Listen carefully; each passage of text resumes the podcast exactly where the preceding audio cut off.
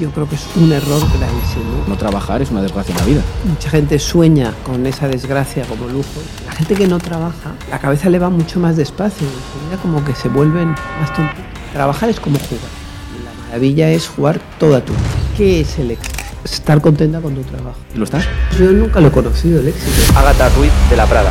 Empezaste con 20 años, pero a los 24 fracasaste y te arruinaste. Me asusté muchísimo, la verdad. ¿Qué opinas que el lujo es inmoral?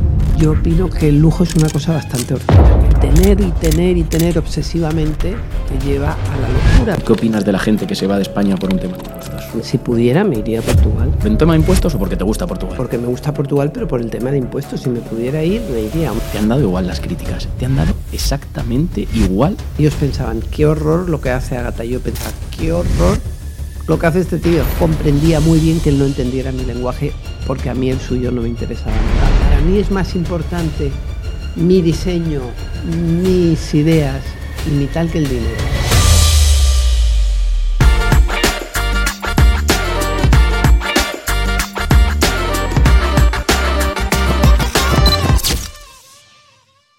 Bienvenidos, bienvenidas a un nuevo episodio en el video podcast de Webpositor y hoy tenemos con todos nosotros a Agatha Ruiz de la Prada. Bienvenida. Gracias.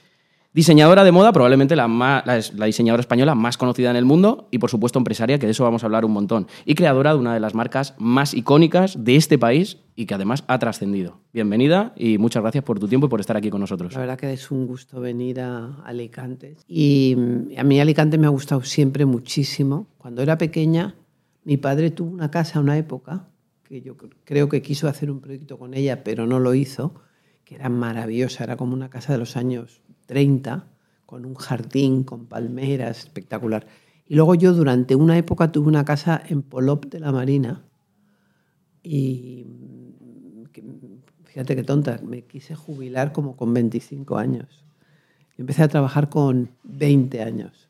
Y con 25 dije, bueno, ya he trabajado mucho, me voy a jubilar. Imagínate tú qué locura.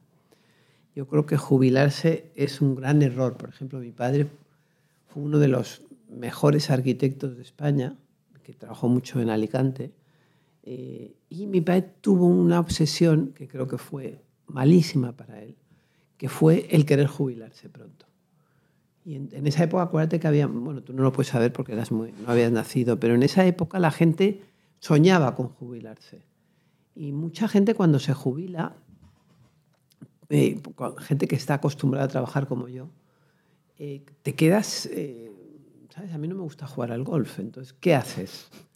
Bueno, pues me encanta leer y me chifla leer, pero no eh, puedo leer tres horas al día, me encantaría, pero 12 horas al día es difícil estar leyendo. Aunque me gustaría, ¿sabes? Entonces la vida, cuando no tiene un objetivo, pues se pierde mucho. De hecho, hay una frase tuya que dices que no trabajar es una desgracia en la vida.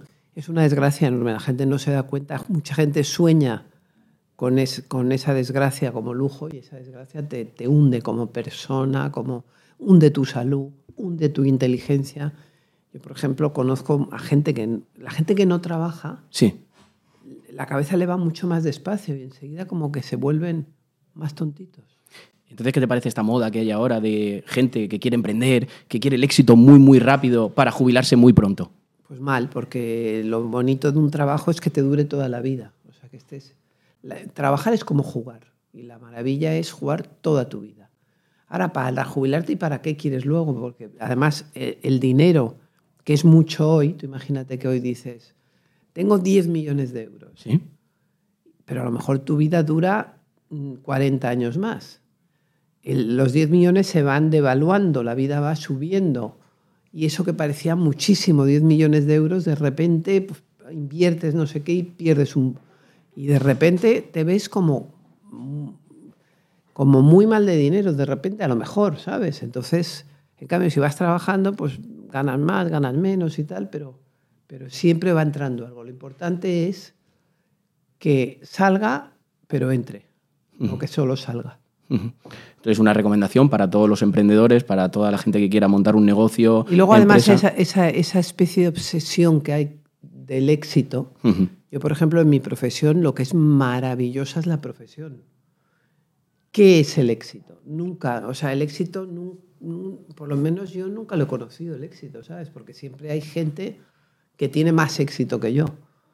Pues en, a lo mejor diseñadores españoles que tengan más éxito que yo, no, pero Prada, la marca Prada que tiene tiendas por todo el mundo, por tal, pues hay, o, Gucci, o te quiero decir, o, Saint Laurent, por supuesto que tiene, o sea, te quiero decir que es muy difícil em, alcanzar el éxito. ¿Qué es el éxito para Agatha Ruiz de la Prada? Pues para mí el éxito es estar contenta con tu trabajo. ¿Y lo estás? Y yo estoy muy contenta con mi trabajo. ¿Podéis bajar un poco la calefacción? Perdona que te haya dicho lo de la calefacción, pero fíjate, yo soy obsesa de...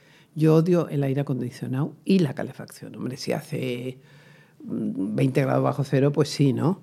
Y si hace 50 grados de calor, pues también. Pero si no, entonces fíjate que he llegado, hasta una vez estaba en Rumanía y había un museo, me acuerdo que estaba yo en un museo, y, y tenían puesta la calefacción o el aire acondicionado, no me acuerdo, hacía un frío. Oye, me metí en un cuarto y la apagué.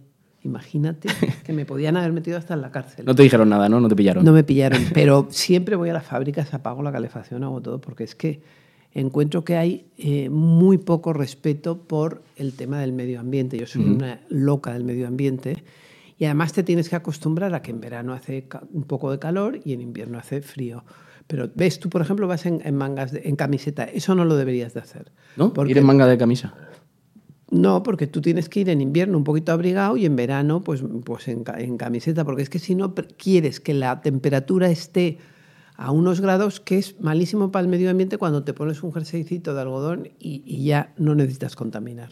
Eso es un, entre paréntesis, que, que me he hecho yo, pero... No, de hecho, esto lo enlazo con tres de tus obsesiones eh, sobre la moda, que siempre dices que tiene que ser cómoda, democrática y ecológica. De hecho, democrática y ecológica no, no, no casan. Ahora estamos en la gran lucha entre la democratización y la ecología.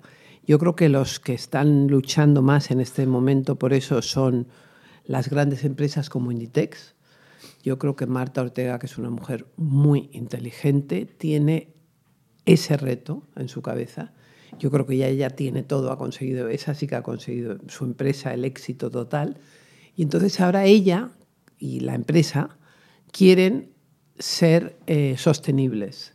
Entonces, ¿cómo puedes conseguir ser sostenible y a la vez vender tal barbaridad de cosas? Y en ese momento estamos. Y es muy importante lo que pase ahí para, que, para lo que pase en el planeta. ¿no? Ahora se está viendo que hay depósitos infinitos de ropa vieja, digamos, o de ropa que nadie quiere, porque la gente eh, no ha sido cariñosa con su ropa, ¿no? Entonces tú tienes una camiseta, para mí me parece que la camiseta es como un amigo. Si tú ves, o sea, imagínate que tú me caes fenomenal. Entonces, digo, ah, pues mira, me he hecho muy amiga este. No te vuelvo a ver, pues ya eso pues, pues se queda, eso ya no es una amistad. En cambio, una amistad es una cosa que tú te preocupas por tus amigos, que les ves, que les conoces hace muchísimo tiempo, que les ayudas cuando lo necesitan, que te ayudan cuando tú, que, que te ríes, que es, una, una relación. Eso es una amistad, una gran amistad es cuanto más años dura, pues mejor. Una camiseta es igual. Si yo tengo una prenda y me la pongo un día de mi vida, esa prenda es un fracaso. Si yo me pongo una camiseta un día y lo lavo y otro día y lo lavo y otro día y lo lavo y se me empieza a romper un poco y ya me da tal y ya, ay, que se me ha roto del todo. Y entonces la convierto en un trapo para limpiar la casa, esa camiseta es un éxito. Entonces, el tener y tener y tener obsesivamente yo creo que es un error gravísimo y te lleva a, la locura, porque te lleva a tener de más, te lleva a tener la casa desordenada, te lleva a... Tú tienes que saber muy bien, yo ahora mismo estoy en una época en la que estoy limitando muchísimo las cosas que tengo, ¿no? O sea, esa gente tiene ocho champús. Hombre, que tengas dos, vale, por si se te acaba uno empiezas el otro. Pero ¿para qué quieres ocho champús abiertos, sucios, manchando. ocupar sitio. Uno que tiene ya 10 años, pero acábalo. O sea, acaba un champú y luego empiezas otro. Bueno, y hay gente que se compra la ropa y la tiene con la etiqueta durante un montón de tiempo. Claro, pues porque eso es, porque se ha equivocado. O hay gente que se compra ropa por enfermedad. Porque va los, porque necesita comprar, eh, compra compulsiva. Yo creo que hay que comprar cosas que quieras, que necesites, que si no la usas, pues eh, se la regales a alguien. O o la pichicatés, o, o sea, tú tienes que, la relación con lo que nos rodea tiene que empezar a ser, a tener más sentido común, porque si no, es un desastre. Bueno, eh, ¿cómo empezaste y qué te llevó al mundo de la, de la moda? Bueno, Hablando yo profesionalmente. Yo empecé muy, muy joven. Yo empe- hice mi primer desfile ya con mi marca y con todo, con 20 años. Ahora yo, hay muchos niños, empezando por los míos, que con 20 años parecen bebés casi. O sea, que, que están... Y yo pues ya tenía que pagar, ir a la modista, comprar telas, pagar tal, y hacer un desfile, ocuparme de las modelos, de los maquilladores, de vender, de los precios, vender, que me encantaba vender, a mí me encantaba vender. Y yo me acuerdo de mi primera etapa, casi todo lo que vendí, cuánto costaba, quién se lo vendí. Agradezco muchísimo, muchísimo a esas clientas que me ayudaron al principio, también a las de ahora, pero a esas en particular las tengo como más presentes, ¿no? Y entonces empecé muy, muy joven. Y mm, porque yo era mala estudiante. Si yo hubiera sido buena estudiante, tendría que haber sido arquitecta, que me hubiera encantado. Pero, eh, y luego yo quería ser pintora. A mí lo que me gustaba era dibujar. Pero yo quería ser la mejor en lo mío. Pensé, jo, la mejor pintora después de Picasso, lo, lo veía imposible. Y en cambio pensé que, que en la moda había un hueco para ser el mejor, la verdad. Y entonces pues me metí ahí y empecé a aprender, aprender, aprender y cada día aún sigo con la misma ilusión. Yo creo que mi mayor virtud es la ilusión que sigo teniendo. O sea, han pasado 45 años y yo sigo como... ¿Y como sigues queriendo ser la mejor? ¿Sigues con y esa sigo- ilusión y, sigues sigo- con retos? Y sigo ilusionada. Me levanto esta mañana, venga, tal, me voy a Alicante, pa, pa, pa, tal, ¿sabes? O sea, que podía- otra podía decir, uy, Alicante, qué pereza, no sé qué. ¿Y crees que eso para cualquier emprendedor, para cualquier persona que quiera tener éxito, es absolutamente necesario? Yo ¿Querer creo, ser el yo mejor? creo que eso es un don, como hay gente que sabe cantar, hay gente que sabe cocinar, hay gente que sabe bailar, hay gente que es muy lista, hay gente que no, es na- no es nada lista, hay gente que es muy alta, muy bajita, pues hay gente que tiene ilusión. Tener ilusión es importantísimo. Y eso yo creo que te lo da Dios, o sea, no... Porque a uno que no tiene ilusión, dile, hombre, ¿qué ilusión? Pues no, no la tiene. Y además, a ti no solo tienes ilusión, sino que te encanta lo que haces. Me encanta lo que hago y siempre estoy intentando mm, mm, darle una vuelta a la idea, ¿no? ¿Crees que si no te encantara, le pondrías tanto esfuerzo, tendrías No, tanta ilusión? No. Yo creo que si no me gustara, si un trabajo no te gusta, por eso yo creo que una de las cosas mejores que te puede pasar en la vida es que te guste tu trabajo. Yo creo que eso es fundamental, porque si te gusta trabajar, pues todas las horas que trabajes estás contento.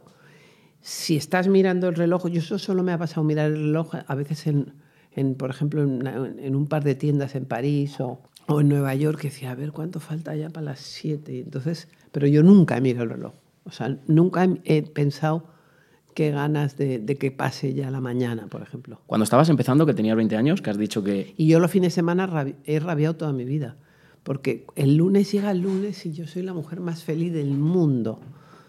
Eh, aunque, aunque también me gusta el domingo, pero te quiero decir que hay gente que dice, qué horror el lunes y tal. No, a mí me encanta. si hay gente que está esperando el fin de semana y tú Luego- estás deseando que acabe el fin de semana. Yo estoy deseando que acabe el fin de semana, aunque por regla general yo suelo trabajar casi todos los fines de semana. Eh, También es verdad que mi, mi concepto del trabajo es muy amplio. O sea, tú imagínate que una cosa muy importante de mi trabajo, tu trabajo, de todos los trabajos, son las relaciones públicas también. Entonces hay cosas que la gente dice, oye, pero que ir a una fiesta es trabajo. Pues, pues bueno, yo lo pongo en parte de trabajo y estoy feliz así, ¿no? ¿Qué beneficios te puede traer esa, esa parte pública? Porque Mucha. estamos viendo toda la parte de... Es fundamental porque te ayuda muchísimo. La vida, tú, eh, yo, yo deci- siempre he dicho que a mí lo que más me gusta de mi trabajo es que es un trabajo de equipo y siempre tienes un problema y el poder levantar el teléfono y que se te solucione es fundamental. Para eso tienes que conocer a gente y ser simpática y, y- y tener relaciones. Es que si no, si te quedas en tu casa, mm, por muy buen trabajo que tengas, te lo has cargado. Empezaste con 20 años, pero a los 24 fracasaste y te arruinaste, ¿no? Bueno, pero me arruiné un poco de éxito porque en ese momento yo empecé a vender en tantas tiendas por España. ¿Cuántas? Por ejemplo, 350, 400 tiendas. En 400 tiendas con 24 años ya estabas vendiendo. Ya estaba Puntos de ve- venta. Puntos de venta y encima... ¿Qué vendías exactamente? Pues mi colección, que encima hacía yo el control de calidad, una cosa genial que llamábamos control de calidad. ¿Qué era eso? Teníamos todas las cajas abiertas, entonces ponía fulanito de Alicante, no sé quién de Murcia, el otro de Burgos y tal. Entonces íbamos metiendo la ropa, este ha pedido 10 camisetas, 5 faldas y bueno, lo que fuera, ¿no? Y las abría, abríamos las prendas para ver si estaban bien, si no tenían, si estaban bien cosidas y tal y cual. Entonces, ¿qué pasa? Que en esa época muchas tiendas empezaron a sufrir o y no pagaban. Entonces, claro, cuando no te pagan, pues era un lío. Y yo, de hecho, ahora vendo muchísimas menos tiendas que antes y, mucha, y porque las tiendas multimarca han sufrido muchísimo en España. Antes una persona, imagínate, de, de Alicantes, pues las señoras de- iban a- tenían dos o tres tiendas que estaban muy de moda, eran las dueñas o dependientes o lo que fuera, eran como muy simpáticas, conocían a las personas, les aconsejaban, les, les, oye, te he traído esto para ti, porque no sé qué, tal cual. Era una relación como muy humana. Y de repente pues ha entrado toda esta barbaridad del, de, de la fast fashion y toda la cosa del internet y de tal y cual, y eso ha desaparecido. Entonces, esas señoras que a lo mejor tenían muchas cosas buenas en esas épocas, los alquileres eran muy bajos. Luego empiezan a subir los alquileres, pa, pa, pa, pa, pa, y, y llega un momento que, que esa gente no gana dinero, ¿no? Entonces, bueno, pues poco a poco han ido desapareciendo las tiendas. ¿Qué aprendiste de, de- de ese fracaso? ¿Qué aprendiste de ese fracaso, aunque Uy, me sea de éxito y de arruinarte? Me Porque te arruinaste porque no te pagaban. Y claro, tú tenías que seguir produciendo. Claro, y me entonces, me ¿qué haces? asusté muchísimo, la verdad. Me asusté, no podía ni Con 24 dormir. añitos. Mm. ¿Qué me pasó? Que me, me pegué un susto que no se me ha quitado aún el susto. Y entonces estaba yo sin dormir, alucinada y tal. Y ya me juré a mí misma que yo nunca más, como Scarlett O'Hara, que nunca más iba a tener ese problema. Y nunca más lo he tenido. O sea, aprendiste de eso. ¿Y qué, lo qué que- solución pusiste? Pues hombre, la cuenta de la vieja, que es siempre meter más de lo que saco, ¿sabes? Prefiero vender menos, pero ir a lo seguro, ¿no? La gente destaca de ti tu ética de trabajo. ¿De dónde crees que viene esta ética de trabajo? Pues mira, mi, bueno, mi padre era muy trabajador y luego, así como mi madre, es que no sabía ni que, ni que trabajar existía ni como palabra, pero mm, en mi familia ha habido gente muy trabajadora. O sea, por ejemplo, en la familia de mi madre, pues uno de los personajes que, de los que yo desciendo era el marqués de Comillas, que es un tío que venía del- de la nada, un pueblecito enano de pescadores que se llamaba Comillas, lo que me han contado a mí, ¿eh? o sea, yo no sé más. Y, y entonces con 12 años se fue de Polizón, América, a Cuba, porque no tenía mm, trabajo ni dinero, y volvió siendo el tío más rico de España, una especie de Amancio Ortega con la transatlántica y con tal. Pues yo me imagino que ese señor sería un trabajador brutal. Y eso le duró a él, a su hijo y poco más. Ya los nietos empezaron a no, a no pegar ni chapa. Y eso, pues, tú siempre lo, lo has Pero criticado. yo creo que he heredado esa parte catalana del trabajo y de tal, ¿no? Y además es que me gusta, la verdad. ¿Te gusta? Pero es que yo estoy viendo, no sé, imagínate que estoy sentada. Me acuerdo un, y me acuerdo un día que estaba en el aeropuerto de Ginebra. Entonces había un señor elegantísimo, guapísimo, con guantes y tal y cual, y estaba separando la basura, porque hace mucho, ¿eh? te hablo hace... Entonces llevaba ocho bolsas y entonces mm, por aquí las boté. Y yo es que me hubiera ido con él a trabajar, ¿sabes? O sea, que, que veo a la gente trabajar y me, y me apetece ponerme a trabajar. Cuando empezaste, ¿cuál era tu propósito? ¿Sigue siendo el mismo que ahora? ¿El propósito de la marca El, Agaturel? pro- el propósito de la marca sigue siendo exactamente el mismo, fíjate, después de tantos años. Es que yo tuve una suerte también, que, que es una suerte que la tengo bastante, que es que mis cosas las tengo muy claras. Y entonces dudo poco. Entonces, si yo digo, esto me encanta, me encanta. O tú me llamas y me dices, oye, ¿quieres hacer un podcast? Y te digo, sí o no. Y, y si digo que sí, tiro para adelante. Y, pero no, no hay gente, yo tengo uno que trabaja conmigo, que es mi primo, que es adorable, que es el informático, y que es listísimo y, bueno, me soluciona muchísimas cosas. Pero, por ejemplo, otro día estábamos limpiando el fichero. Digo, vamos a limpiar el fichero y tal. Y entonces el tío coge y había un tío mío inglés que se había muerto, el pobre tío John. Y, dice, he visto a tío John y tal. Mm, digo, ¿lo has quitado? Dice, no lo he quitado. Lo he estado dudando mucho y no lo he quitado. Hombre, pues si está muerto, pobrecillo, lo tienes que quitar del fichero porque, ¿sabes? Pero claro, él piensa, bueno, imagínate que un día quieras ir a ver a qué, a qué, en qué casa vivía y tal. O sea, ya empiezas con una paja mental que uh, puede llegar al infinito, ¿no? Tenía... Y, yo creo que tienes que ser más para, ¿sabes? No dudar. ¿Te gusta esto? Me voy a hacer esto. Voy Esta tienda me gusta, pues venga. De hecho, hay una frase que dice, si dudas, no dudes. Bueno, yo es que lo tengo, pero hay gente que duda, hay gente que duda de las cosas y yo no, la verdad que soy muy burra, pero no dudo. Y teniendo las cosas tan claras y con lo que has comentado que no dudas, ¿sabías cuando empezaste que ibas a llegar a donde estás hoy? ¿Lo habías visualizado? Porque hay mucha gente que pasa por aquí que dice, yo lo visualicé y otros que dicen que no. Yo sí, yo lo visualicé siempre porque yo creo que tú tienes que soñar para que se te cumplan tus sueños, ¿no? Ahora hay muchos rollos. De otro día conocí una que, que trabaja sobre los sueños y tal. No, yo creo que tú tienes que tener muchísimas ganas y hay un 90% de posibilidades de que se te cumplan los sueños. ¿Por qué? Porque todo lo que tú haces, consciente o inconscientemente, va en la dirección que tiene que ir.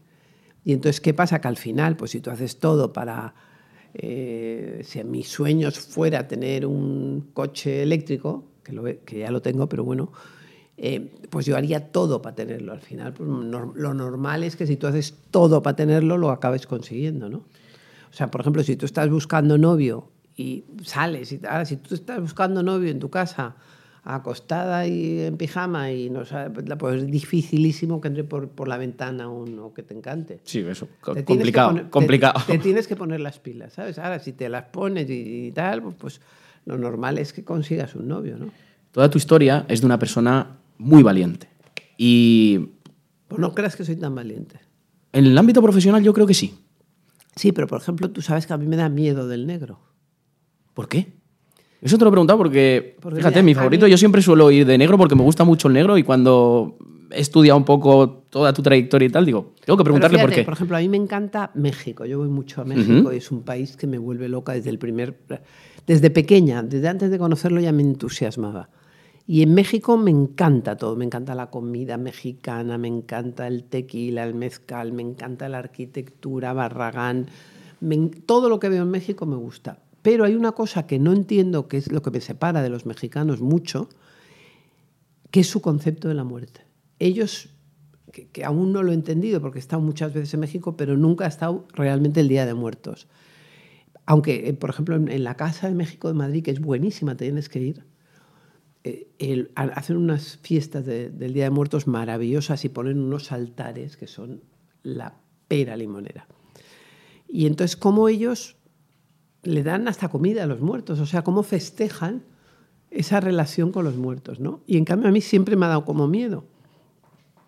Y entonces el negro me recuerda muchísimo a la muerte. Mm, y también me recuerda mucho a la uniformidad, a la falta de libertad, a que todo el mundo iba de negro. Entonces, ¿por qué tienes que ser como todo el mundo? Yo nunca he querido ser como todo el mundo. Y eso es algo que, Y eso es algo que conseguí desde el primer momento. Por supuesto. Eh, y, que ha hecho que, yo creo, una de las claves para que tu marca sea icónica y haya trascendido. Bueno, mi, marca lo que tiene es que cuando yo empecé, que empecé muy fuerte, eh, la ropa te podía gustar o no gustar, pero enseguida la gente lo reconocía. Y, eso, y todo el mundo dice, eso es de Agatha Ruiz de Prada, o esa va como Agatha Ruiz de Prada, o eso parece que lo ha hecho Agatha Ruiz de Prada. Entonces ya tienen muy claro el concepto de lo que es Agatha Ruiz Prada. En una época que incluso tú ibas en Madrid a un colegio de niños de seis años y decías, dibuja un traje de Agatha Ruiz Prada y los niños, como un árbol, lo, hacían, ¿no? O sea, ha sido una cosa que ha estado muy en el imaginario. Entonces eso al final lo que te, gusta, aunque eh, te gusta reconocer las cosas. O sea, yo voy a tu casa y tú tienes un Picasso y digo, ojo, este tío tiene un Picasso en su casa. Ahora, si es de un primo tuyo que no sé qué, pues yo digo, bueno, pues mira, ¿sabes? No, ya no es que sea bueno o malo. Puede ser que tu primo casualmente sea espectacular, pero en fin, por regla general es importante cuando tú llegas a un museo, te encanta y decir, eso es de no sé quién, eso es de no sé cuántos, eso, ¿sabes? Y eso, dices, ves un Velázquez, que hoy va a salir un Velázquez a la... Reconoces un Velázquez. Ahora, si no lo reconoces, pues ya pero eso es algo que ahora cualquier marca cuando empiezas lo que busca y es de lo más difícil de conseguir. Ya, pero es que eso a mí me ha salido solo. Yo no he hecho ningún esfuerzo para eso, ¿no? Porque yo creo que si lo ha... Es que para mí ha sido muy fácil. O sea, yo creo que, o sea, así como Rafael Nadal sabe que es verdad que es un trabajador bestial, Rafael Nadal. Le he visto yo... Y es que no se da por vencido nunca, aunque se esté muriendo y le da igual ya, pero pues sigue el tío. es una cosa bestial. Pues es un poco...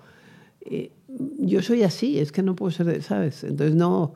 En cambio, me pongo a jugar al tenis y estoy pensando, ay, el estudio voy a hacer no sé qué y me pasa por ahí la, una... O sea, que no me importa, que yo no me estoy dispuesta a pelearme por una, por una bolita. Él sí. Sí, pero... A matar, él, es, él mataría por esa bolita en ese momento. Pero sí que es cierto que algo que ha hecho también que llegues aquí es que siempre te han dado igual las críticas, te han dado exactamente igual las críticas sobre tus diseños, sobre tu persona, sobre cualquier cosa que hicieras.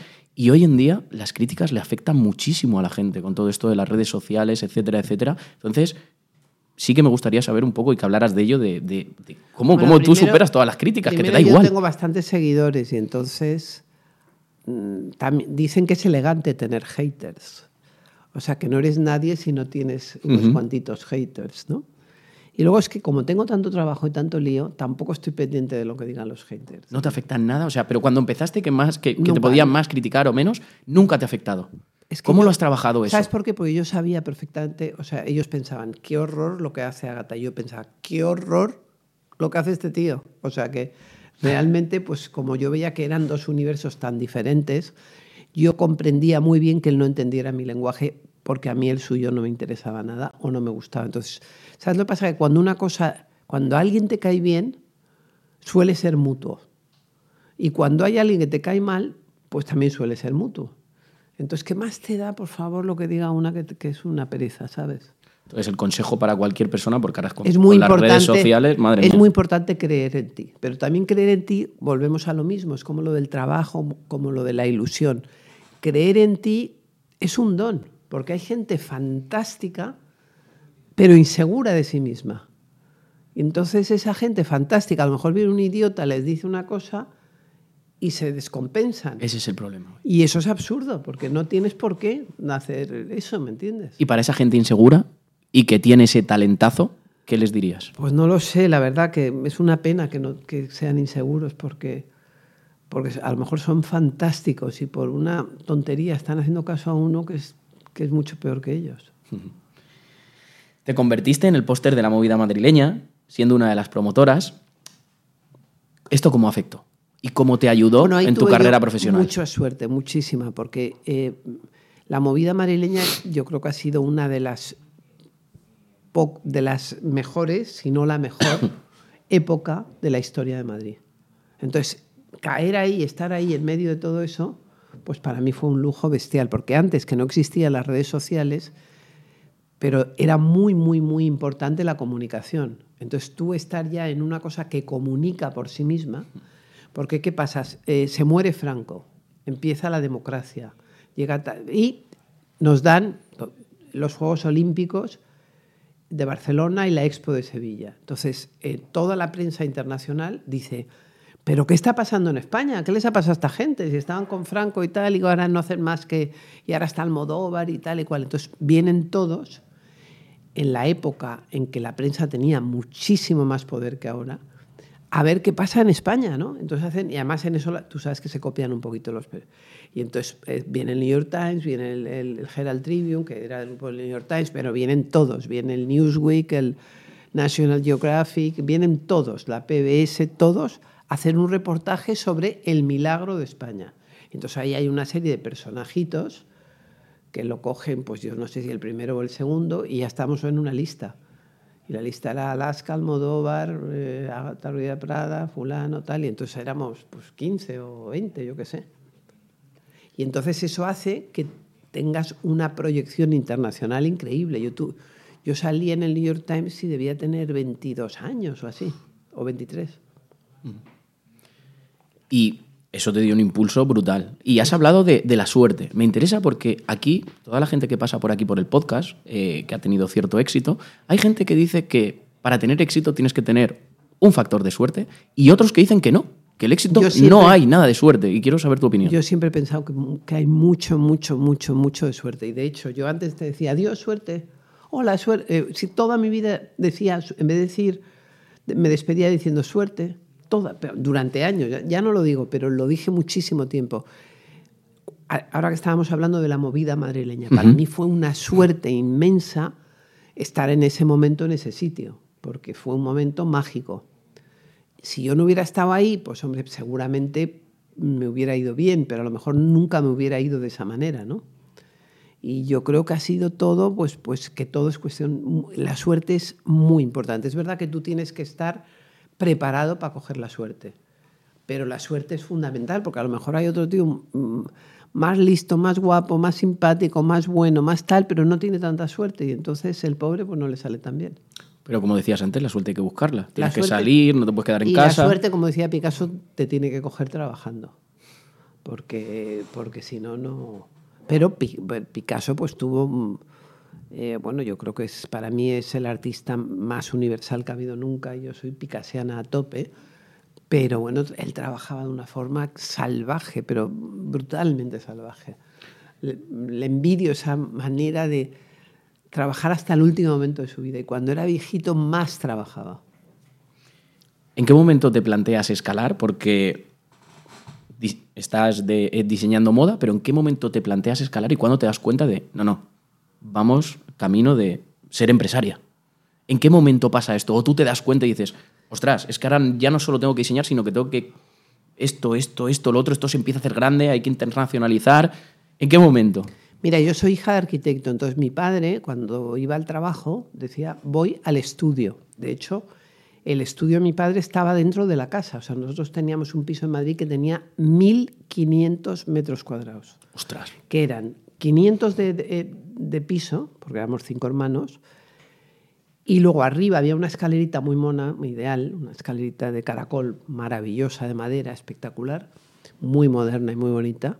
Vamos, una que podía estar en un museo, maravillosa la escalera. Y entonces ahí arriba había un museo de arte contemporáneo, que a lo mejor en ese momento era el museo de arte contemporáneo más importante de España, y estaba en una casa metido, y luego estaba el estudio de mi padre. Entonces mi padre decía, desde que nací, yo desde que nací, voy al estudio, vengo del estudio. Voy. Entonces cuando yo empecé, con 20 años, te digo, empecé antes a trabajar con 17, lo que fuera, yo decía, voy al estudio, vengo del estudio, voy al estudio, vengo al estudio. O sea, para mí era el estudio, un estudio de diseño. Y en un momento dado tenía un- una contable, dos contables y una que era bastante bruta y paletilla, la tía, que se llamaba Isabel. Pues esta, un día le oigo diciendo, no, es a no sé quién, le oigo decir, es que en esta empresa, y yo me quedé como diciendo, ¿pero qué empresa? Esto es un estudio. Y entonces, eh, como que me entró la risa y durante una época, se me quedó grabado. Y entonces decía esta empresa. Pero yo siempre he antepuesto el tema del estudio al tema de la empresa. No ha sido, me acuerdo una vez que tuve una conversación con, con eh, Amancio Ortega, y entonces él me dijo, bueno, pero tú eres una persona que yo sé que si te dijeran tienes que hacer una chaqueta gris porque vas a vender 10.000 ejemplares, no lo harías. Y es verdad. O sea que mm, para mí es más importante mi diseño, mis ideas y mi tal que el dinero. Que me encanta ganar dinero, me encanta. Pero que no, no cedería mis principios por el dinero, también te lo digo. De hecho, también hay una frase tuya que destaco, que te quería preguntar y ya aprovecho este momento, donde dices que el trabajo no va ligado al dinero.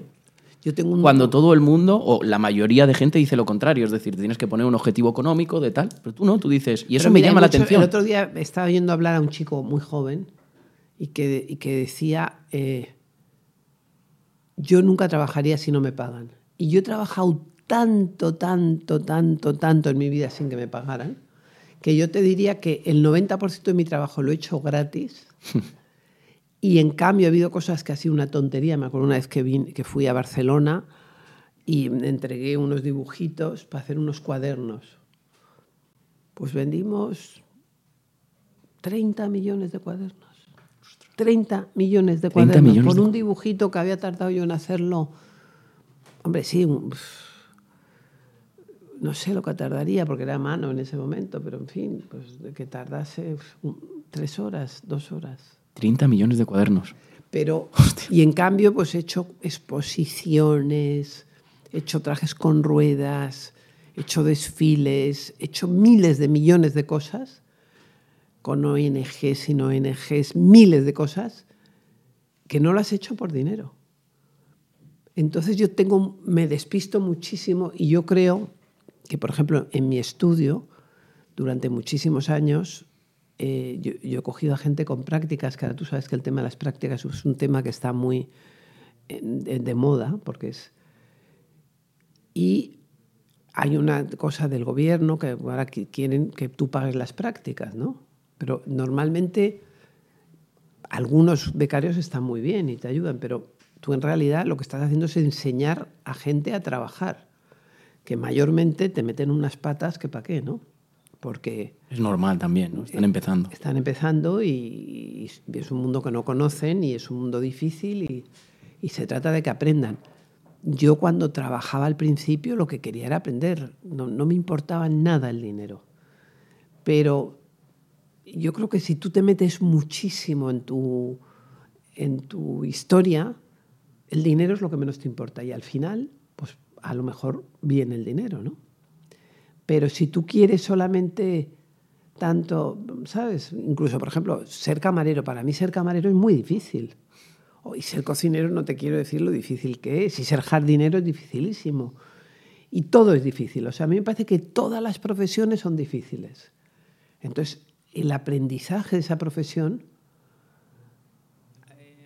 si tú lo quieres cobrar, porque si no tú no trabajas y tal, pues oye, tú vas a ayudar a no sé quién y cobras o cómo. O sea, hay cosas que a mí me parecen como inmorales cobrarlas, ¿sabes? Hay otras que no. Y he tardado muchísimos años en... Y me sigue molestando mucho, por ejemplo, a mí me encanta el diseño, pero no me gusta, y, y eso, vamos, lo puedes analizar por donde quieras, nunca me ha gustado el lujo. O sea, ahora mismo hay, tú sabes, unos bolsos de, que vale un bolso 20.000 euros, 30.000 euros, que sin abrirlo de la bolsa ya vale 40.000 euros. Y esa gente... Entonces a mí me parece inmoral gastarme 40.000 euros en un bolso. O sea, ¿opinas que el lujo es inmoral? Yo opino que el lujo es una cosa bastante hortera, inmoral. Entonces una persona, yo prefiero es que esa persona dedique ese dinero a hacer un jardín ecológico, a ayudar a unos niños, o a, invertirlo en una obra de arte, o a, o a aprender, o, hacer, o a tener una cosa, que tener un bolso, pero ¿para qué quiere el bolso? Si se lo roban, o sea, este, o sea ¿para qué te...? Es que, me, y además que, que, que la gente tenga muy claro que va de marca, ¿no? Entonces llegas a un sitio donde tú estás demostrándole a todas tus amigas que tú eres más rica. ¿Qué ganas con eso? Que te tengan una, rabia que para qué tus amigas. Porque tú tienes que ir un poco, para tener amigos tiene que haber una cierta mm, igualdad. Si, yo voy, si, yo, si tú vas vestida, imagínate que tu ropa ha costado, todo lo que lleves, 200 euros, vamos a poner, y el otro lleva 40.000, pues tú ya estás como agobiado, ¿no? Y, yo no, no sé, a mí nunca me ha gustado, la verdad. Y... Ni, pero no me gusta a mí, no le gusta a mi madre, no le gusta a mi abuela, no, no le gusta a mi bisabuela. O sea, es una manera de una austeridad que yo soy muy austera yo, ¿eh? ¿Ves? No tengo ni, ni, ni, agujeritos para los oídos, ni llevo casi, no, no llevo nunca joyas. Entonces, si yo imagínate que me vaya a comprar un coche, pues yo me tengo un coche ahora maravilloso, que es un coche 100% eléctrico, monísimo, rojito, pequeño, un coche que me encanta. Pero si yo llevase un cochazo que costara no sé cuantísimo, 200.000 euros, ¿qué haría con ese coche? Porque si lo dejo en la calle, ya, tendría que tener un, poco menos que un guardaespaldas para el coche, no para mí, sino para el coche. Entonces eh, me ha gustado siempre el lujo, pero para mí el lujo es la cultura, el espacio, lo, lo bonito, la gente inteligente. O sea, para mí la cultura, no sé, hay una cosa que tú, por mucho dinero que tengas, te dicen, toca Brahms eh, o toca a Bach. Y no puedes, pues no sabes. Entonces eso es el lujo. Y en cambio, ponerte un traje, un collar de, no sé, lo veo como muy primitivo, ¿sabes? Como los primitivos que se ponían piedrecitas para, no sé. Pues me viene muy bien esta, esta, esta reflexión que estás haciendo en voz alta porque precisamente en podcast de este tipo o en entrevistas de este tipo, de emprendedores, de empresas, de negocios online, etcétera, etcétera, se vende un poco lo contrario, mostrar el lujo para decirle a la gente que puede llegar a ese lujo para venderles algo. O sea, pero es que el lujo es una cosa muy sutil, el lujo es la cultura, el lujo es, Eso es. el lujo es y el lujo es muy caro, por ejemplo, el lujo es hablar idiomas bien, el lujo es comer bien, aunque no que, aunque el otro día fui a un concurso que me encantó hacerlo, he hecho dos de mi vida, me han llamado para mil, ¿eh? pero he hecho dos de comida, muerta de miedo, totalmente muerta de miedo. Entonces el otro día iba yo muertísima de miedo y entonces, eh, de, hecho, éramos tres chicas y yo era la que no sabía cocinar, ellas sabían cocinar. Pero claro, yo, comí, yo tengo muchos amigos cocineros muy buenos, muy buenos, muy buenos. He comido en muchos restaurantes muy buenos y, y pensaba un poco en la presentación, ¿no? que es muy importante. Entonces ahora, tú ahora vas a tu, una casa, imagínate, yo voy a, me invitas a comer a tu casa y me pones un plato así con una merluza y si yo lo dejo, soy una maleducada. Pero pues, con esa merluza hubiéramos comido 20 personas, ¿entiendes? Entonces, lo que está de moda hoy en día es cortar esa merlucita para que coman 20. Entonces pones un... Y además todo el mundo quiere estar un poco delgado y no tiene ninguna ganas de engordar 3 kilos en una comida. Y además que es que tan, ya ver tanta comida pues te da como... Luego hubo otra que había hecho un plato muy bonito pero había hecho un huevo frito. Y el huevo frito lo habían hecho o por la mañana o el día anterior. Tú sabes que el huevo frito, eh, por, poco que sepas de cocina, tiene que salir directamente de la sartén a la... Mm. Entonces, bueno, son cosas... Eh, entonces, para mí el lujo en todo, el lujo en la comida, el lujo en el vino, el lujo en la conversación, el lujo en la cabeza, el lujo es ir a la ópera, el lujo es ir a ver una exposición buena, el lujo es viajar, el lujo es un lujo maravilloso para mí, importantísimo, es tener amigos. O sea, que yo llegue amigos Amigos de verdad. Que yo llegue mañana a Nueva York y tenga amigos en Nueva York, que me pueda quedar a vivir en su casa así que, y que me divierta y que me apetezca. Que llegue a París y tenga amigos, que llegue a Milán y tenga amigos. Que tengas amigos, que conozcas a gente, que llegues a Bogotá y tengas amigos, ya a, Uruguay, ya a, Buenos Aires, ya a Perú, ya a Chile, ¿sabes? Tener amigos. Eso es un lujo. Me parece muy interesante la definición que, has hecho de lujo, contradictoria a todo lo que ahora la sociedad entendemos todos como lujo, etcétera, etcétera. Que valga 50.000 euros, que entonces ya estás así con el bolso agarrado diciendo qué hago con este, ¿sabes? Porque y luego vienes igual no sé, igual imagínate un traje que carísimo, que tal y va una persona sin querer y te echa el, el café, por encima y ya el traje lo tienes que tirar y entonces odias a esa persona y tendrá, estás llorando por una cosa estúpida. Una cosa que no tiene. Bueno, sacamos dos cosas en claro en, esto que acabamos de hablar. Uno es el concepto del lujo y otro es también que el dinero es una consecuencia de un trabajo duro y de tener ese sueño y esa ilusión todos los días por seguir trabajando, que es un poco lo que a ti te define. Y por aprender. Y por aprender. Eh, estábamos hablando hace un momento de eh, en qué momento te conviertes en, empresaria y quería saber las diferencias que, que existen entre eh, una diseñadora y una empresaria, que sí que eres más diseñadora, por lo que has comentado, eh, pero Mira, yo indudablemente también eres empresaria. Mismo que ya em, estoy empezando a ser mayor, estoy volviendo para atrás y quiero desempresa, desempresa, empresarializarme, desempresarializarme. O sea, quiero eh, volver a ser un estudio de diseño y dejar la parte empresarial que me aburre. Que porque mira, yo he tenido tiendas en muchos sitios. Entonces yo me acuerdo, yo llegaba a Nueva York reventada, imagínate, llegaba y llegaba y me estaban esperando. Decían, ah, sí, pues mira, verás, la tienda se ha roto el aire acondicionado. Y entonces arreglarlo vale 60.000 euros. Pero es que no se puede arreglar, porque el aparato del aire acondicionado está en un patio y ese patio tiene una reja y la, y la llave de la reja se perdió hace no sé cuántos años. Y entonces hemos llamado a no sé quién para ver si la podía abrir, pero no tiene, porque tiene que tener permiso de las... Esto era una. Se ha roto la puerta también. ¿Y sabes qué pasa? Que nuestra dependiente está embarazada y entonces no sé qué. Y así, y yo decía, anda, qué bonito. Yo, bueno, dejarme mañana, dejarme dormir y mañana ya me contáis todo. No. Me acuerdo que llegaba a Mallorca y era igual, ¿sabes? Ha pasado tal y vino el electricista y estaba roto y dejó no sé qué y la puerta abierta. Entonces, dices, Dios, entonces ahora veo, estoy en una etapa de volver a mi, a mi base y de quitarme cosas, que para quitarte cosas tienes que ser como muy inteligente, porque tienes que quitarte cosas que realmente no necesites y no se trata de coger como una... Toda esta mesa está llena de cosas, las tiro todas a la basura. No. Se trata de decir, pues esta la necesito, esta no, y para eso necesitas mucha cabeza. ¿En qué momento pasas de la ropa a zapatos, perfumes, relojes, revestimientos cerámicos? Aquí tengo un listado, ropa para... Eh, ¿Sabes lo que pasa? Que yo estuve una vez en el campo tres meses sola mm.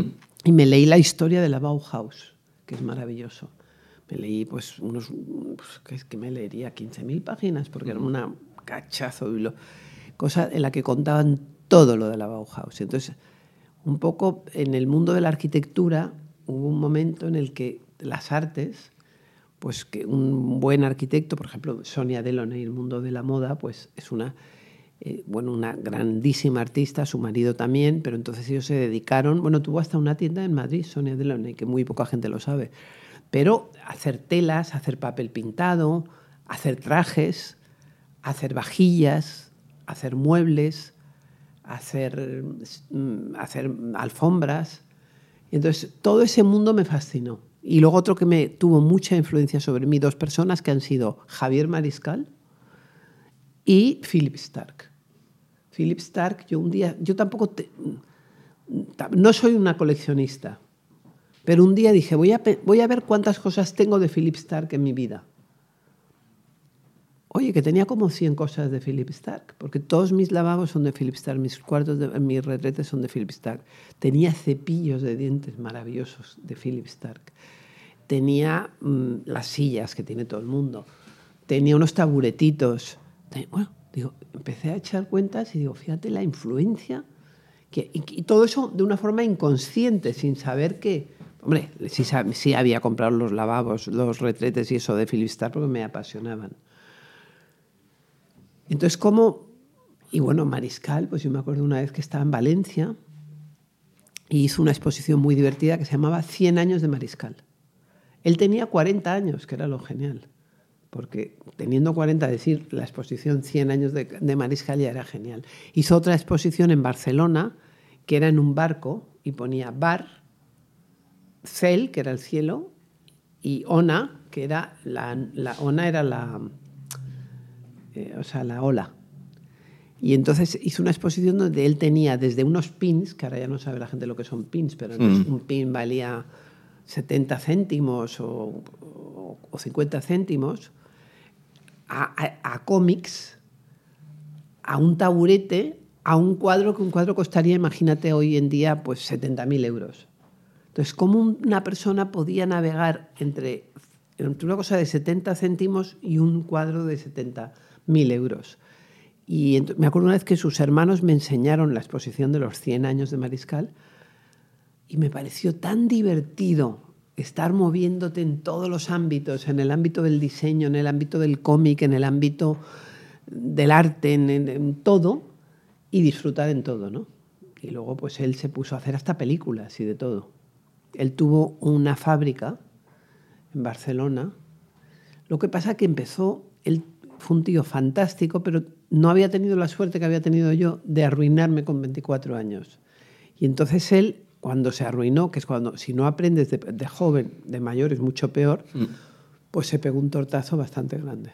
O sea que el arruinarse cuanto más joven No, mejor, ¿no? él empezó a contratar a los mejores, a toda la gente más mejores de su generación, y yo creo que eso fue carísimo y al final pues no le salían muy bien los números, creo. Eh, me parece súper súper curioso eso y eso es lo que te llevó a vender Pero- de todo, de todo, de todo, co- porque co- coincidimos en muchas cosas, porque, por ejemplo, las vajillas, yo, yo, hice vajillas Mm, para todo, Vidasoa todo.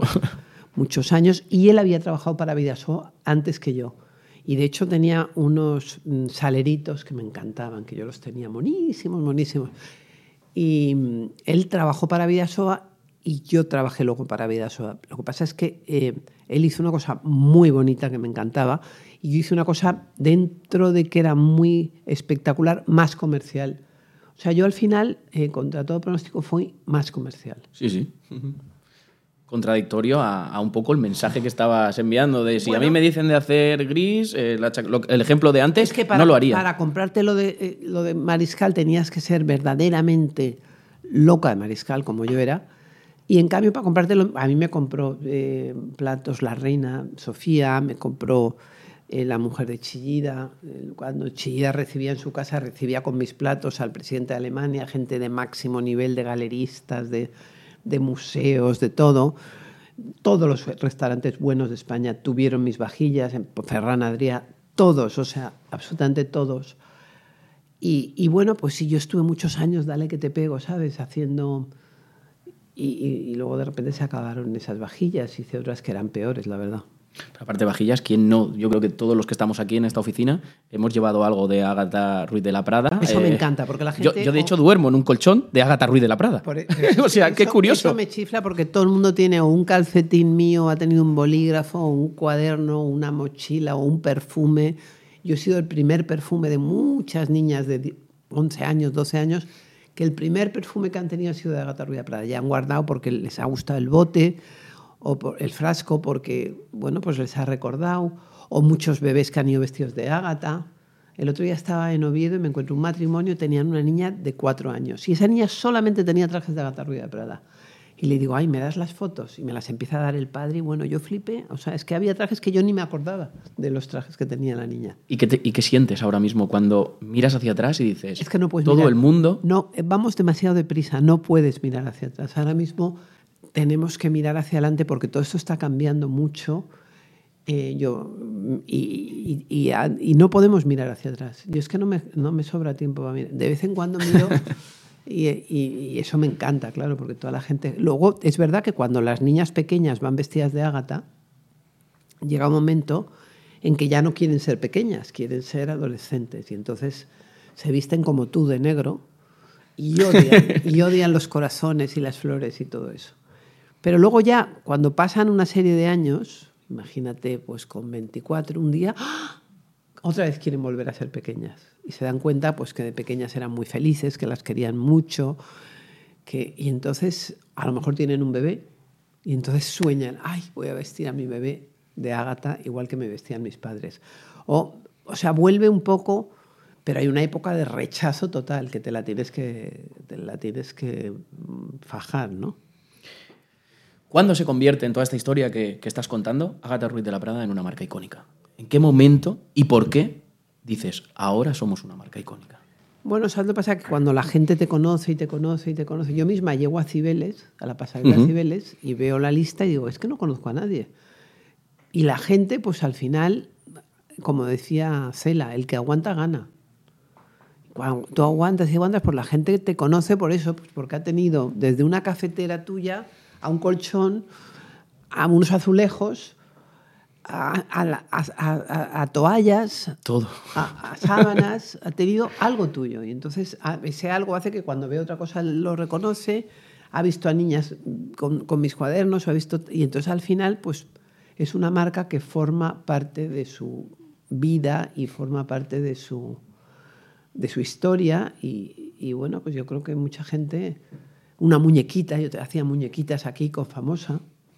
Es que yo he venido, por, por ejemplo, yo venía aquí a, ¿cómo se llama? Dios mío, la estación de, de tren esta que está aquí en medio, de- cerca de Onil y de todo esto. Y, eh, y de- y me venían a buscar el pueblo de los juguetes. Pero es que venía muchísimas veces, ¿no? Eh, eh, trabajé para, para muchas empresas de, de, de, Bueno, y sigo trabajando para empresas de Alicante. Por ejemplo, mis zapatos están hechos aquí. Y hemos vendido zapatos en 120 países. Yo me acuerdo una, primera, una vez que fui a, a, Grecia, estoy en Atenas, salgo del hotel, pumba, y veo un, bebé con mis zapatos. Lo primero que vi, claro, ya me quedé súper emocionada, ¿no?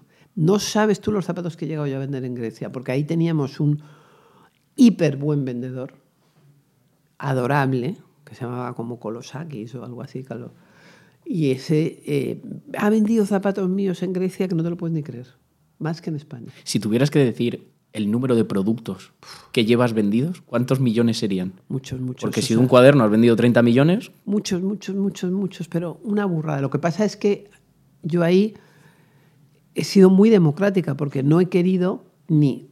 O sea, claro, por ejemplo, me acuerdo, uno de mis primeros productos fue hacer medias. Uh -huh. Entonces las hice con una empresa que era importante. Pero, por ejemplo, ¿por qué medias y no otra cosa? Porque a mí me encantan las piernas. Y porque yo O sea, que tú decidías en base a lo que no. te apetecía y a tus gustos. Y por casualidad, y por suerte. vale. Y por suerte. Entonces, me, estaba trabajando con una empresa importantísima. Tenían el 45% de las medias que se vendían de España eran de ellos. De Gasols, en, en, en, en Mataró. Y entonces, ¿qué pasa? Que cuando sacamos la primera colección, que gustó muchísimo esa colección, pero ellos ponían, imagínate que una media costara un euro y la mía la ponían a tres euros. Es que eso no vale. Yo quiero luchar. Por un euro, ¿cuál te comprarías? ¿La de Agatha Ruiz de la Prada o la otra? Ahora, si la mía vale cinco euros, yo me compraría la otra también, a lo mejor. Y tú querías estar al mismo precio, pero que compraran la tuya. Eso es. Y eso lo conseguiste. Es. Y lo he conseguido muchas veces. A veces no lo he conseguido, pero, eh, pero siempre que el precio ha estado bien, el producto ha estado bien y la distribución ha estado bien, hemos triunfado. O sea, Y también, otra vez volvemos, hemos tenido suerte. Es que me, me, gusta mucho que digas lo de la suerte, porque yo soy un claro defensor no, de la suerte. Es que es. Pero es que a veces pues hay gente que, que eh, la vida le deben. Ejemplo, parece que la, la vida le, deben, le deban cosas. Esta gente que dice, no, la vida me debe. Bueno. No, pero es que además cuando a lo mejor va todo el mundo de negro, pero ven unas medias rosas y, y subconscientemente las quieren. Entonces, es, en, si no estuviera solamente en negro. En, el, si, en, cambio, cuando hay mucho color, pues a lo mejor yo vendo menos, imagínate.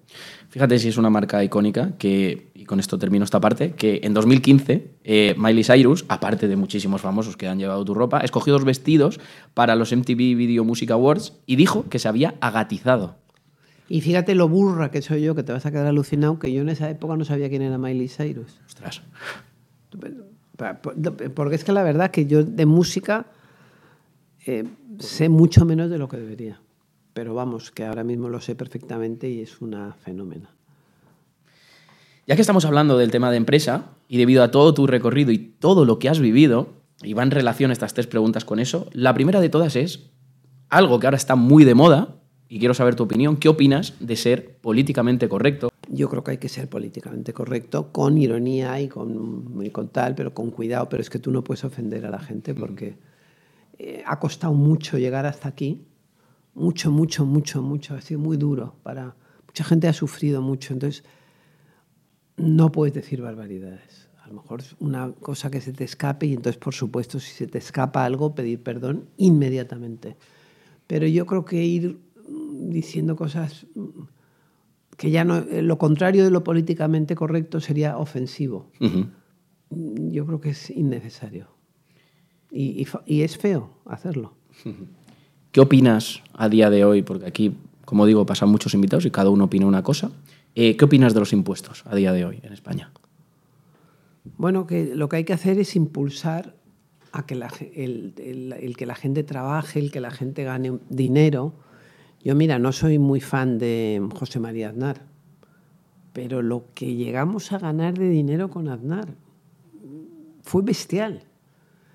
Yo me acuerdo que con Zapatero, que era muy simpático, empezamos a no ganar y últimamente, pues yo me acuerdo que tenía, ¿sabes? Es ir bajando, bajando, bajando, bajando, bajando, porque claro, si a ti te van poniendo trabas, pues tú vas desinvirtiendo, desinvirtiendo, desinvirtiendo y, eso es así, o sea que yo creo que, que, que la cosa... El otro día leí de una ministra que decía, eh, los empresarios tienen la culpa de que, de, los, de que los trabajadores vayan al paro, por lo tanto vamos a ir contra los empresarios. Pues bueno, pues yo creo que, que es un error. O sea, yo creo que hay que ayudar a los empresarios porque así se crea trabajo y es bueno para...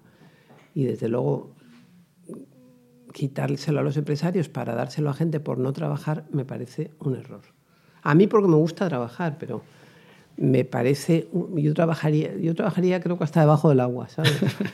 pero pero subir a la gente los impuestos para luego gastártelo en chuminadas, pues es, eh, me parece mal.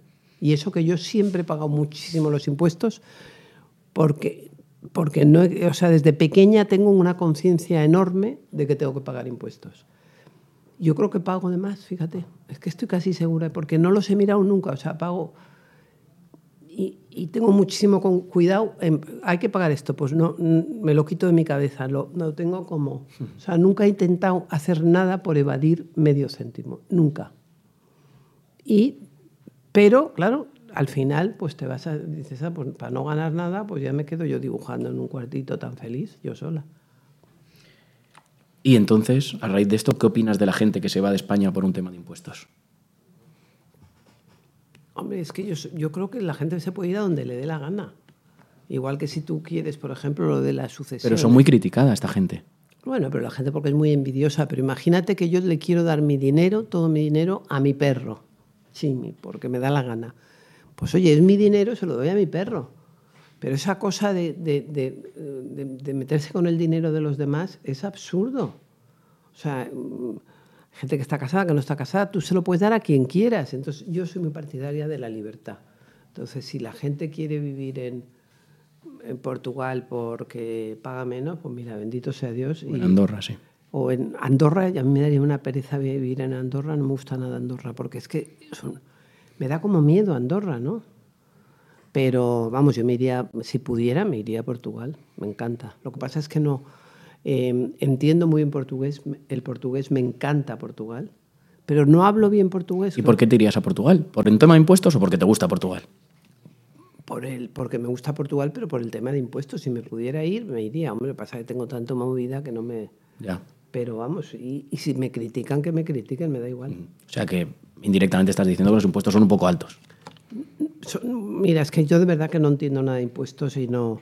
Pero si los, a la gente no le puede... Ha habido mucho lío con lo de los impuestos también, que ahora están volviendo, ¿eh? Porque claro, tú, llega un futbolista, por ejemplo, el pobre, que a lo mejor es muy bueno jugando al fútbol, pero a lo mejor es que no se ha leído un libro en su vida. Empieza a ganar muchísimo dinero. A lo mejor hace le, le- le re- le recomiendan mal, ¿sabes? Su, su padre o quien sea. Mm, Tampoco te lo, puedes- lo puedes machacar, ¿no? ¿Qué se hace? Que se hace, porque es que han ido mucho contra los famosos. Por eso yo también tengo tantísimos. Famosos streamers, gente que se gente va. más conocida, no sé, por ejemplo, a mí me da pena eh, Arancha Sánchez Vicario, que ganó tantísimo dinero y no tiene nada. Entre sus padres, el marido, el otro, no sé qué. Es que a lo mejor malas inversiones y tal. Y ha habido mucha gente y a lo mejor ella lo ha hecho sin, sin maldad ninguna. Estoy, estoy convencida, ¿sabes? O sea que yo creo que, bueno, Lola Flores es el caso máximo, ¿no? Y Lola Flores llevaba una llevaba un pueblo detrás de ella, porque la de gente que vive detrás de esta, que ha vivido detrás de un torero, de una de una cantante de folclórica y tal y cual, es increíble, ¿no? Porque está el representante, la peluquera, el otro, su primo, su tío, su no sé quién. Entonces, es, es una especie de repartición de impuestos mm, sui generis, ¿no? Hablando del libro, ya que saca el libro, eh, hace un tiempo sacaste un libro que se llama Mi Historia. Y me vi la- la- estos días la entrevista que hiciste en el, en- con, con Pablo Motos en El Hormiguero y dijiste que eh, hiciste el libro por cara a la moda. Dijiste, es la moda, hablar de mí, de tal, de no sé qué, me lo Pues sí. propusieron y, y digo, no puede ser. Y digo, me parece súper curioso que, oye, pues esto es la moda, pues lo hago. Pues algo mira, algo más antes- habrá, ¿no? Antes la gente elegante o, por ejemplo, la gente rica, lo primero que hacía era, soy rica, soy discreta. O sea, una cosa que era muy, iba muy unido a la riqueza o, a la, o, al éxito, a tal, era la discreción o a lo elegante, digamos, ¿no? Pero ahora mismo la mujer más poderosa del planeta, que es Kim Kardashian, es tan poderosa porque es tan indiscreta. Más indiscreta que Kim Kardashian no hay nadie, porque es que lleva años microfonada hasta para ir al cuarto de baño, casi, ¿no? Entonces, bueno, pues es, tienes que entender que la gente, antes nadie sabía la vida privada de los diseñadores de moda, para nada. O sea, es que era una cosa que se desconocía y que no importaba nada. Y ahora importa una barbaridad. Entonces hay un momento que tú dices, pues tengo que contarlo, porque tengo, porque eso me va a ayudar a que la gente me conozca y eso me va a ayudar, a lo mejor alguna gente se enfada conmigo, pero la mayoría yo creo que me va a querer más después de leer mis memorias. ¿Y ha pasado? Sí, yo creo que sí ha pasado. Estamos hablando de todo lo bueno, pero también hay una parte mala en el camino de mala o que no se cuenta, o más oscura en el camino de eh, una emprendedora, una empresaria como tú, porque también hay momentos malos. Y te he escuchado decir que has hecho muchos trucos en tu vida para no estar deprimida. Eh, ¿Hay algún truco que uses? Pero ¿cuál momentos malos tiene todo el mundo? El taxista, el, el camarero, el médico, el abogado, el que está acá. Todo el mundo tiene momentos malos. Lo que pasa es que lo que no puedes es regodearte en lo malo. Entonces, ¿sabes? O sea, hay que tirar para adelante. ¿Y qué cosas, por ejemplo, eh, en tu camino de, de empresaria, emprendedora? Vamos a ver, tú llegas al estudio, yo llego a mi estudio, y en mi estudio hay en una mañana 50 problemas. Los 50, 50, 50 no los voy a solucionar, eso ya lo tienes que tener muy claro. Pero a lo mejor solucionas dos o tres y te vas tan contento, dices, joder, he solucionado esto, que a lo mejor has tardado 10 años en, en solucionar una cosa, ¿eh? o otro te sale bien de primeras. Pero lo que no puedes es regodearte en lo que te ha salido mal. Por eso es pero eso es un poco el ánimo que tú, con el que tú cojas la vida, ¿no? Tienes que, porque dices, bueno, oye, pues de repente, oye, hay un accidente, hay una huelga, hay un no sé qué, no, oye, bueno, chicos, pues ¿qué se le va a hacer? Es que, es que mm, si no puedes hacer nada, no, no te regodees en eso, ¿no? Si tuvieses que dar tres claves, si empezases hoy, ¿cuáles serían? Tres claves, con todo lo que sabes, si empezases hoy tu negocio.